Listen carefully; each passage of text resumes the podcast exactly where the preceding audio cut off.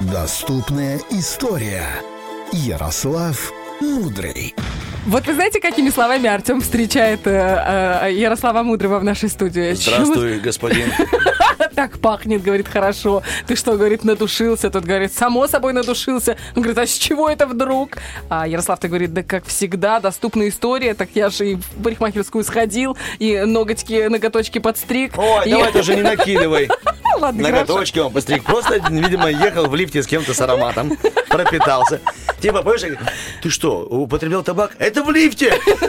Это в лифте было, мам, на это, меня не я. надышали. Да, это надышали. А сам, знаешь, руки зеленые, потому что за- затирал. Э, листами от ореха. Видишь, кто чем, кто чем. Малеха Привет. спалилась Бархатова. Привет, Ярослав. Привет, привет, привет, привет. Как дела, Ярик? Все шикарно. Ой, простите, по отчеству Ярослав, Виталич. я был неправ. Э, Ярослав Витальевич, а о чем сегодня расскажете нам? А, сегодня. Прикольно. Спасибо. Это был убийца интриги, давай. Ну хорошо. Все мы слышали про семь чудес света древнего мира. А, Мы все знаем, что велича... это величайшие памятники архитектуры древности. Да. Но вот вопрос. Кто мне сможет назвать все семь? Ой, я А, могу Артём? попробовать. Хорошо. Маяк Александрийский. Есть. э, Пирамиды в Гизе. э, Висячие сады Семирамиды. Ага. Да, еще осталось четыре. Вним- Ну, это я знал, не надо мне сейчас тыкать пальцем. Типа он показывает, что у него написано. Не-не-не, сейчас Артем по чесноку. Это прям для меня тоже удивительно, а что ты знаешь про маяк. Я его рисовал. Я же, я же ар- ар- ар- архитектор. У нас Ну, было давай дальше. задание Еще знать их четыре. всех. Еще четыре, пожалуйста. Эм, Вениамин... э, Я забыл, просто Ну, сейчас колосс растерял. Родосский. Колосс Родосский, да. Э, Афи- Храм Афины в Эфесе. Родос Колосский. И еще про, про Зевса. Там какая-то была Статуя штука. Зевса. Статуя Зевса в Олимпе. и что-то еще, не помню. Парфенон не относится. мавзолей. Мавзолей. Галикарнаси. Галикарнаси, я тоже его делал. Ого. Прекрасно. Ну, в смысле, у нас Я были работы, надо было рисовать и Я делать. прозрела сейчас насчет Артема. Ну-ну, давай дальше. Да, я же тупой, недоразвитый. Я когда говорю, мне Оля челюсть держит, чтобы, чтобы вороны не залетели и там не, не свили гнездо. Я очень хорошо к тебе отношусь. Да, Оля, да. В общем, да, э, сидя дома, я понял, что Артем слышал про все чудеса света и решил рассказать про них э, в прямом эфире. И поэтому сейчас, да, э, на протяжении нескольких эфиров я буду рассказывать про каждое из них, за исключением египетских пирамид. Ну, потому что они самые известные, на них до сих пор можно посмотреть, это единственное чудо, которое осталось до сих пор. Да и в арт-акценте у нас тоже про них уже Да, рассказывали. и Саша Дега про них рассказывала на прошлой неделе. А сегодня мы начнем со второго чуда света. Расскажу про висячие сады Семирамиды. Итак, что это такое? Что Фак- это такое? Фактически это такой великолепный развлекательный комплекс, который был построен в 600 году до нашей эры вавилонским царем Навуходоносором II для своей жены Аметиды, которая была... Навуходоносор? Навуходоносор, да. Ух ты, ничего себе, Навуходоносор. Да, а, вот прикинь, такое имя. а прикинь, Амида Абух- Авуходоносоровна. Это лекарство от насморка. Да-да-да.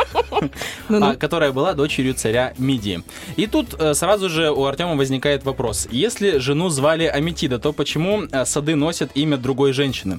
Действительно, как-то странно. Да. Да, и почему а- а- Амида не психовала по этому поводу? Ну вот тут э, сложно сказать. Нормальный ответ. Очень нормальный ответ.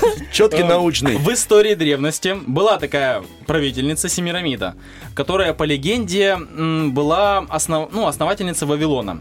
Судя по всему, э, греки, которые как раз составляли вот этот рейтинг семи чудес света, э, при написании истории каким-то образом связали э, в- э, создательницу Вавилона, да, и вот эти сады великолепные. Поэтому, видимо, так и получились висячие сады Семирамиды Это вот как именно. подменяются понятия, знаете, в истории. То есть была одна красотка, а тут э, кому-то она, не знаю, там просто наступила на ногу на любимую мозоль, и, И такие, сейчас я тебя... на А может, Провидение. а может, им просто язык был непонятен, поэтому они как-то решили. Но, Амида, а, да? Мгм. Что же все-таки это за сооружение и для чего его построили?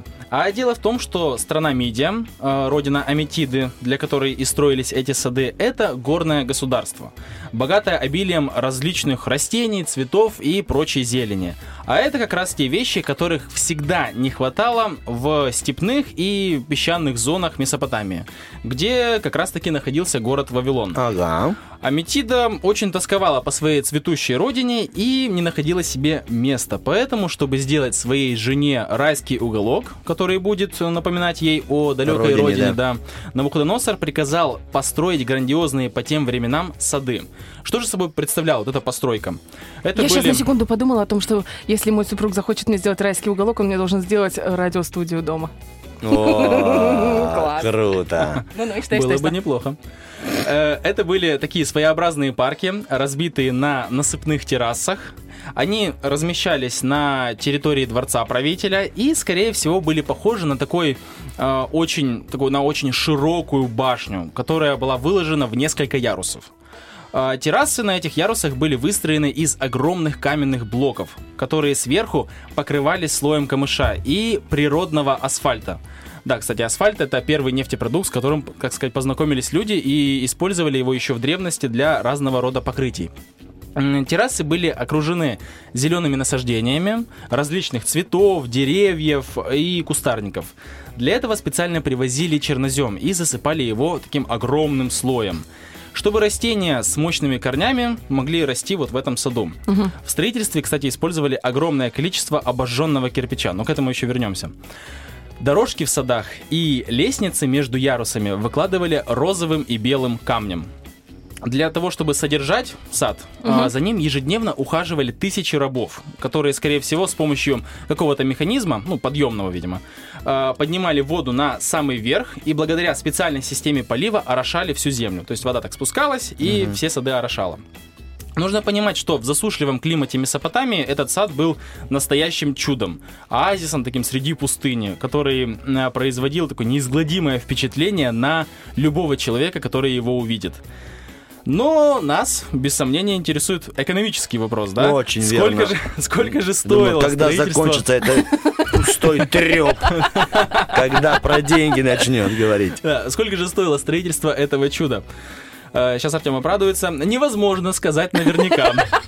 Я обожаю твой подход к работе. Но, но, но, представьте себе, в Месопотамии очень мало плодородных земель.